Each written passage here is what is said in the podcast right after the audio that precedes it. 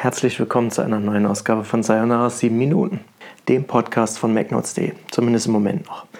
Wie einige der Stammleser der Website vielleicht gemerkt haben, war es in der jüngeren Vergangenheit etwas ruhiger auf derselben. Tatsächlich hat das auch damit zu tun, dass ich mich nicht vierteilen kann, ja, und irgendwann auch Entscheidungen treffen muss, die mich und euch weiterbringen.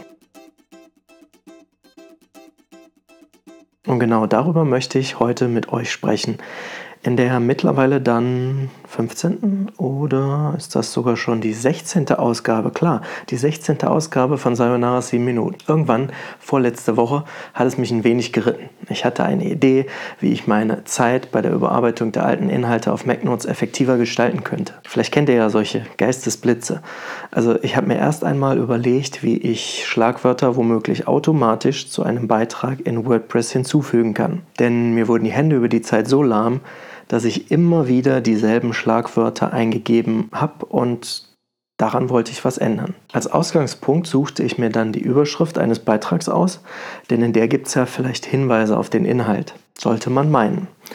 Aber wundert euch nicht, wenn ihr Überschriften auf MacNotes findet, die von ehemaligen Mitarbeitern stammen, die so rein gar nichts mit dem Inhalt zu tun haben. Solche sind mir nämlich bei der Arbeit an der Seite auch schon untergekommen. Doch ich möchte in dieser Podcast-Ausgabe gar nicht das Lästern erst anfangen, sondern vor allem auf neue Textreihe, äh, also auf eine neue Textreihe zu sprechen kommen, die da heißt von der Idee zum WordPress-Plugin. Denn als ich vorletzte Woche anfing und eben einfach nur die Überschrift eines Artikels mit Hilfe von PHP mit einem Array an Schlagworten verglich, habe ich dann irgendwann schneller als mir lieb war festgestellt, dass auch das irgendwie nicht der Weisheit letzter Schluss ist. Denn am Ende musste ich da auch nur wieder an den Dateien rumdoktern, die wieder neu hochladen oder eben die Live-Version der Datei auf dem Server bearbeiten. Schließlich müsste ich dann ja das Array immer weiter erweitern.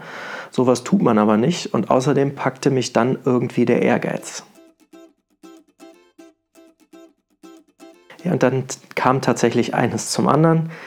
Ich habe mir dann überlegt, wie ich aus dem Quellcode, den ich schon hatte, ein Plugin für WordPress machen könnte. In dem ersten Schritt ging ich dann hin und fabrizierte eigentlich nur sowas wie einen Wrapper. Also einfachen Code, der den, den ich bereits hatte, in Form eines Plugins einfügt. Ja, und als das dann geklappt hat, brachen alle Dämme.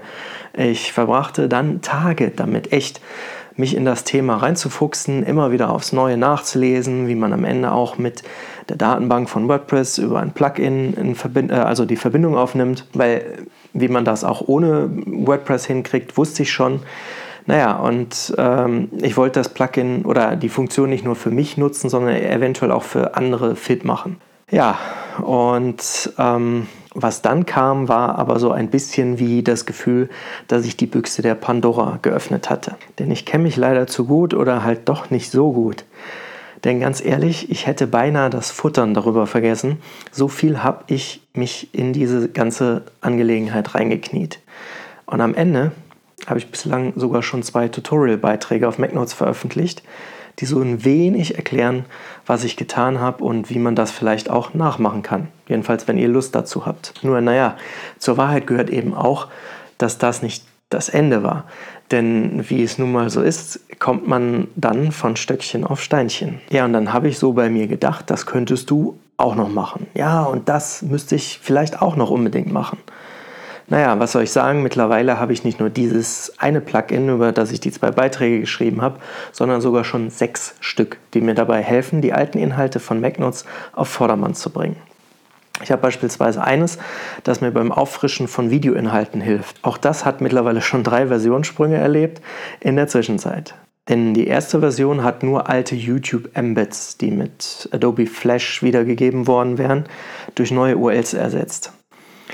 Dann hat mir die zweite Version außerdem noch geholfen, Videocodes, die wir bei Ich Spiele in den Metadaten untergebracht hatten, korrekt in die korrespondierenden MacNotes-Beiträge einzubinden.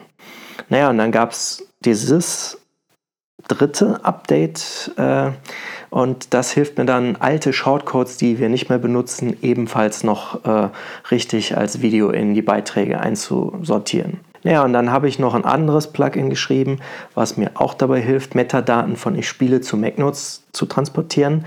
Und zwar geht es dabei darum, dass ich Reviews, die ich auf Ich spiele habe und die eben auf MacNotes aber auch veröffentlicht sind, sowieso überarbeiten muss.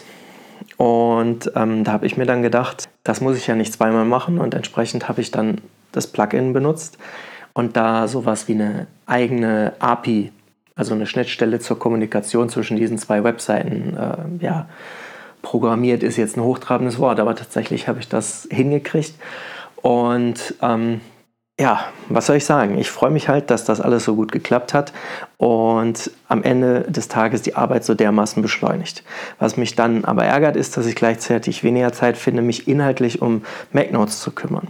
Naja, nur habe ich trotzdem versucht, die wichtigen Dinge in der vergangenen Woche, also Betriebssystem-Updates oder Apples Quartalsbericht abzufrühstücken. Ansonsten kann ich schon mal ankündigen, dass ich auch über einige der anderen Plugins noch passende Tutorials auf MacNotes veröffentlichen möchte. Mal sehen, wann ich dazu die Zeit finde. In jedem Fall aber möchte ich mich bei euch bedanken fürs Zuhören, denn wir sind tatsächlich schon wieder beim Ende angelangt. Ach ja, und abonnieren könnt ihr den Podcast übrigens sowohl auf iTunes als auch auf Spotify.